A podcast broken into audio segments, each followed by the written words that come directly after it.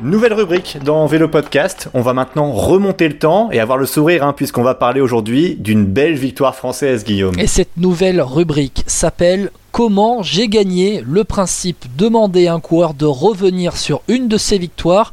Et pour inaugurer la rubrique, nous avons l'honneur d'avoir Sylvain Calzati. Bonjour Sylvain. Bonjour à tous. On va rappeler juste quelques équipes dans lesquelles tu as pu courir. Euh, bah, Jean de la Tour, Cofidis, Barlow World, Octos 50A, RAGT Semences, MG Rover, AG2R, Agritubel Sky et Bretagne Schuller. Bon, commençons donc euh, Sylvain. Nous sommes le 9 juillet 2006, un jour spécial puisqu'il y a la finale de la Coupe du Monde 2006, un France-Italie en football.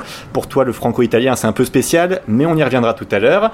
Alors, je rappelle, huitième étape du Tour de France en 2006 entre saint le grand et Lorient en Bretagne. On va remettre un peu dans le contexte de la course. L'Ukrainien Seraï Onchar de la T-Mobile et maillot jaune depuis la veille, après une victoire, euh, une belle victoire sur le chrono à Rennes. Toi Sylvain, donc tu as chez AG2R à l'époque et tu termines 115e sur le chrono à plus de 6 minutes et au général au matin de la 8e étape tu es 76e à plus de 7 minutes. Alors au départ de la course, est-ce que, enfin au départ de cette étape, c'est quoi ton état d'esprit? Est-ce que dans ta tête, tu te dis, je vais prendre l'échappée? Au départ, c'était prévu euh, que je fasse euh, l'étape en pensant euh, gagner l'étape, puisque en fait la veille, il y avait le chrono évidemment, et j'avais coché l'étape pour le lendemain, parce qu'en général, quand le chrono se situe la veille, il y a toujours des bons de sortie plus ou moins pour, pour, l'étape du lendemain. Et c'est vrai que cette étape-là, je l'avais coché et j'avais dit à tout le monde, demain, je gagne l'étape. Et bah, j'ai eu la chance de pouvoir gagner, donc c'est vrai que c'était assez, assez fantastique de pouvoir mettre la balle au fond. Et euh, voilà, ça s'est super bien délivré tout au, tout au long de l'étape. Ouais. Alors, il faut savoir que cette étape-là, euh, en Bretagne, elle n'est pas, si, elle est pas difficile sur le papier quand on la regarde, mais par contre, c'est assez accidenté. Il y a des bosses un peu tout le long. Euh, donc, le départ est donné. Tu es Dossard numéro 34. Raconte-nous juste un peu le début de course. Comment, déjà, comment tu prends l'échappée? Comment ça se passe pour toi ce début de course? Eh ben, en fait, le début de course a été de mémoire très mouvementé. Il y a eu Beaucoup d'attaques, ça roulait très vite, comme euh, à chaque étape euh, du Tour de France. Euh, pour prendre la bonne, c'est toujours très compliqué. Il me semble qu'il y avait une échappée qui était partie avec un de mes coéquipiers et un copain, Samuel Dumoulin. Et bah, c'est celle d'après qui est sortie, c'est celle où j'étais dedans. Et c'est, on a fait un peu plus de, je crois, un peu plus de 150 km d'échappée. J'ai plus trop de souvenirs par rapport à ça, par contre. C'est ça exactement. Et d'ailleurs, la moyenne est très élevée, hein, puisqu'on est à environ 43 km/h de moyenne euh, à la fin de l'étape, donc euh, que tu remportes à la fin. Mais alors, juste pour rappeler sur l'échappée, vous êtes donc 6 à l'avant, toi, avec Patrice Algan de la Crédit Agricole, David Zabriskie, l'américain de la CSC, Mathias Kessler de la T-Mobile, le belge Mario Hartz de la David Amon Lotto et le suédois euh, Kjell Karlstrom euh, de la Liquigas. Alors, euh, quand tu arrives dans l'échappée, j'imagine que ça se parle. Comment elle se passe un peu la collaboration, sachant que Mathias Kessler est dans l'équipe du maillot jaune? Bah, En fait, on se parle pas trop parce que on est avant tout adversaire. On essaie de s'entendre pour qu'on puisse aller le plus loin possible. Déjà, il y a la barrière de la langue, donc c'est toujours plus difficile de, collaborer euh, quand c'est comme ça. Et euh, la seule personne avec qui je parlais le plus, c'était avec Patrice Salgan. On, essayait de s'entraider et puis de, de, se donner des infos plus ou moins euh, pour qu'on puisse euh, sortir à un moment donné euh, sans aller chercher l'un ou chercher l'autre quoi. Parce que quand on regarde un peu cette échappée, clairement il y a de sacrés clients dans ce groupe hein, quand même Sylvain. je pense même là je vois Mario Ars, Mathias Kessler, David Zabriskie et ça roule fort quoi. Ouais ça roulait fort mais comme je vous dis ce jour-là je pense qu'il pouvait rien m'arriver donc j'étais dans une forme exceptionnelle tout au long de ce Tour de France et c'est vrai que ce jour-là, je pense qu'il aurait pu y avoir, à part bon, les, gros leaders, hein, là je me serais fait taper dessus, mais je voyais bien dans les, monts euh, de Bretagne que j'étais euh, plus fort que de toute façon. Vous avez beaucoup d'avance, jusqu'à 6 minutes. Donc après, le peloton se met à rouler un petit peu, notamment pour les sprinters. Euh, la quick step ne roulera pas d'ailleurs. Hein. C'est ça aussi qui a peut-être joué aussi pourquoi le peloton n'a pas rattrapé l'échappée. Et du coup, il faut savoir aussi que depuis ce début de Tour 2006, aucune échappée n'avait été au bout. toi, à ce moment-là, quand tu prends cette échappée, à quel instant tu te dis on a nos chances? Ça y est. 45 km de l'arrivée, on avait encore pas mal d'avance. Et euh, moi, je communiquais beaucoup avec euh, Julien Jordi, qui était mon directeur sportif. Moi, je disais, euh, faut que je m'en aille, faut que je m'en aille, faut que, faut, faut que je les flingue parce que j'en peux plus là. Il faut que, il faut que ça sorte quoi. Et il me disait non, non, non, tempère encore, tempère encore, attends encore un peu. Moi, dans ma tête, je savais qu'il fallait que je sorte pour aller au bout. Quoi. Il fallait pas que je reste dans le groupe. Au prix d'un bel effort à 30 km de l'arrivée, Sylvain Calzati accélère et décide de partir seul conquérir son premier succès sur le tour. À ce moment-là, tu profites pour t'échapper seul sur un faux plat montant. Euh, raconte-nous un peu cette attaque. C'était prévu que c'est à ce moment-là précisément ou est-ce que tu l'as bien senti? Euh, bah Alors là, c'était une belle petite anecdote. Euh, à ce moment-là, je redescends à la voiture pour prendre un bidon avec Julien. Jordi, je lui prends le bidon et je lui dis j'attaque. Et à ce moment-là, il me dit non non Sylvain, t'attaques pas, t'attends encore, t'attends encore. Et ben comme d'habitude, je l'ai pas écouté. et euh, remonter et je flingue euh, euh, aussitôt et puis voilà c'était parti. Alors il y en a que deux qui arrivent vraiment à essayer de te suivre on va dire même si le car est assez vite fait. C'est Patrick Algan et Karlstrom est-ce que tu as eu peur à un moment donné en te retournant tu te dis enfin comment comment ça se passe quand on attaque comme ça on se retourne pas et puis on fonce et on, on écoute l'oreillette comment Ouais enfin moi j'avais on avait l'oreillette donc je, je, je, savais ce qui se passait derrière. Je me suis pas retourné une seule fois et honnêtement j'étais sûr que personne pouvait rentrer. Donc j'étais sûr de j'étais sûr de ma force et sûr de mon coup, donc euh, c'est facile après coup de le dire, mais même pendant même pendant l'étape, euh, je sentais que ce jour-là, il s'est passé quelque chose et euh, je, sentais que j'étais vraiment au-dessus. quoi. Qu'est-ce qui est le plus dur à la fin? Parce que quand on voit la fin de l'étape, c'est des grandes lignes droites. On était, je crois, des passages sur l'autoroute, si je dis pas de bêtises il y a du vent. Euh, est-ce que c'était pas les plus difficiles C'était pas, comme c'est facile à dire, mais les derniers kilomètres où on voit en fait vraiment que bah il y a votre directeur sportif qui vient vous voir euh, pour vous féliciter. Euh, du coup, il y a le vent, tout ça. Est-ce qu'on se dit pas, bon, faut que ça se termine, il faut que ça se finisse. eh ben, là encore, il y a une belle petite anecdote à raconter. au briefing le matin, euh, comme j'étais un peu bout en train dans l'équipe, euh, bah, j'écoutais pas le briefing.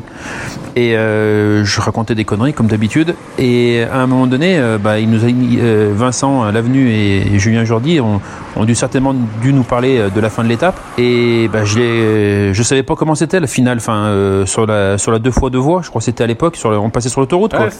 et puis bon, moi je, bah, je, suis, je suis échappé, je suis tout seul et j'arrive sur, sur cette route. Et je vous jure que dans ma tête, je me suis dit, putain, je me suis trompé de route, il n'y a plus personne. il y avait, il il plus, un, spectateur, plus personne. Et là, euh, ah bah, je me suis dit, ouais, bah, t'as pas écouté, quoi.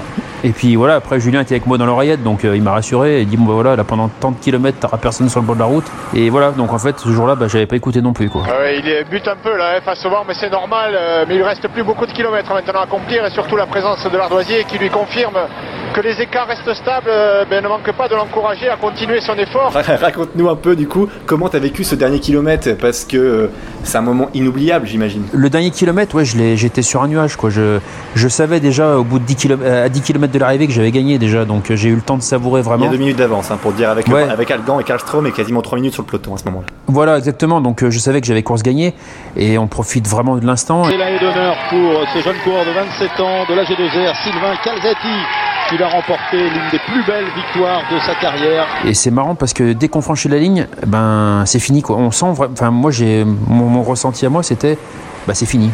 Je suis déjà passé euh, au lendemain parce que bon, c'est pas une course d'un jour. Euh, y a, le lendemain, bah, c'était une étape de repos, mais euh, bah, le tour continuait quoi. Donc on n'a pas le temps de, se reposer euh, sur ce qu'on a fait et il faut continuer à avancer. Quoi. Alors juste anecdote aussi d'ailleurs, c'est que sur l'image de quand vous gagnez, vous sortez une photo euh, de votre poche, de, de votre t-shirt. C'est une photo de qui? Alors on, suppose, on suppose que c'est votre fille, mais je sais pas, on le voit pas du coup sur l'image.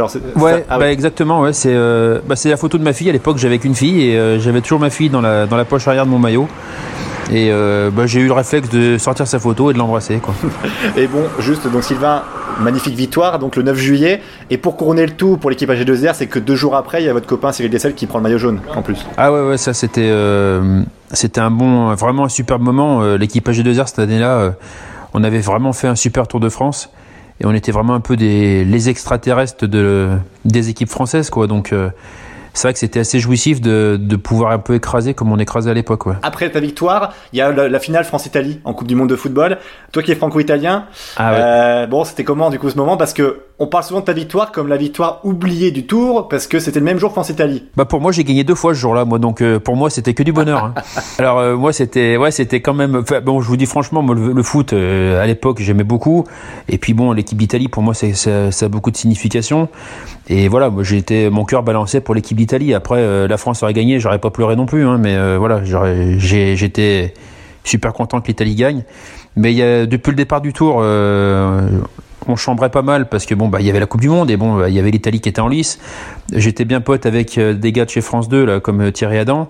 Et euh, on se chambrait pas mal. Et puis on a on a fait un pari quoi. Et euh, il a tenu bon son pari. Il a mis mon maillot de l'équipe d'Italie sur l'étape du surlendemain sur la moto. Et il était il avait pas le choix quoi. Donc c'était un bon moment aussi. Sylvain, raconte-nous un peu ce que t'as apporté cette victoire sur le Tour de France dans ta carrière. On va dire, elle m'a pas apporté grand-chose. Elle m'a apporté peut-être, elle m'a plus desservi peut-être que ce qu'elle m'a servi. Pourquoi ça?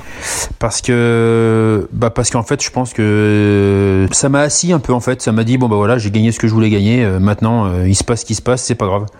Donc euh, cette victoire du Tour m'a fait un grand bien évidemment, mais ça m'a aussi peut-être fait reposer sur mes lauriers. Parce qu'on le rappelle, deux ans plus tôt, tu gagnes le Tour de l'avenir. Ouais ouais ouais, c'est clair. Ouais. Je j'étais pressenti pour faire peut-être une carrière plus que ce que j'ai fait. Après, je sais pourquoi j'ai pas eu le peut-être la carrière que j'aurais dû avoir, je sais pas. Après, moi, j'ai fait ce que j'ai fait. Euh, j'ai pas tout mis en œuvre pour pouvoir continuer sur euh, sur les mm, sur les belles performances que j'ai pu faire euh, quand j'étais plus jeune. Ouais. Si tu dis ça, c'est par rapport peut-être à différentes affaires qui sont sorties pendant les années où tu as couru? Non, non, non. j'ai aucune amertume par rapport à ça parce que bon, après. Hein, on peut refaire le monde quand euh, les gens sont pas au même niveau, quoi que ce soit. Ça, moi, j'ai aucune amertume par rapport à ça. Mais c'est l'approche du métier que j'ai eu après avoir gagné euh, l'étape du Tour, avoir gagné de l'argent. Euh, bah voilà, je, je, me suis embourgeoisé et j'étais plus professionnel comme je pouvais l'être par le passé. Et pourquoi tu n'es pas resté? Pourquoi tu n'es pas resté dans le vélo? Aujourd'hui, tu n'es plus dans le vélo, c'est ça? Tu peux nous raconter un peu ta vie? Euh, Ouais, bah moi j'ai quitté le monde du vélo du jour au lendemain, euh, bah, par la petite porte et discrètement quoi. Hein. Je, je suis pas quelqu'un de, de, très exubérant, donc euh, moi j'ai eu la chance que mon père avait une, une société de nettoyage à l'époque. Et donc j'ai intégré la société euh, ben trois mois après avoir arrêté le vélo. Euh, je pouvais pas rester sans rien faire, j'aime pas ça. Quatre ans après, ben il a fait la passation et ben maintenant euh, voilà j'ai euh, j'ai repris l'entreprise familiale et puis maintenant ben, je m'éclate dans mon job quoi. Et t'as pas envie, t'as as gardé des contacts peut-être dans le vélo, t'as gardé des contacts avec des amis anciens coureurs. pourquoi avoir coupé? Bah parce qu'en fait faut pas se le cacher dans le milieu du sport, c'est copains un jour et puis le lendemain tout le monde te tourne le dos donc les vrais les vraies personnes dans le vélo il y en a pas 50 et j'ai gardé contact avec Freddy Bichot, avec euh, Cyril Dessel, qui est un super pote, qui on, on se voit encore euh, régulièrement. Et puis c'est tout. Hein. Donc euh, après, j'ai des nouvelles de Manu Hubert de temps en temps. Il faut savoir tourner la page à un moment donné et puis se dire, bah voilà, il n'y a pas que le vélo. Et bah, quand on a envie de construire quelque chose dans sa vie enfin, personnelle et professionnelle pour faire progresser une entreprise, ben, il faut être plus souvent euh, au travail que d'aller euh, voir les copains qui font encore du vélo. Quoi. Hein. Merci beaucoup, bah, merci beaucoup d'avoir été avec nous. Merci beaucoup pour ce moment, ce premier numéro de Comment j'ai gagné.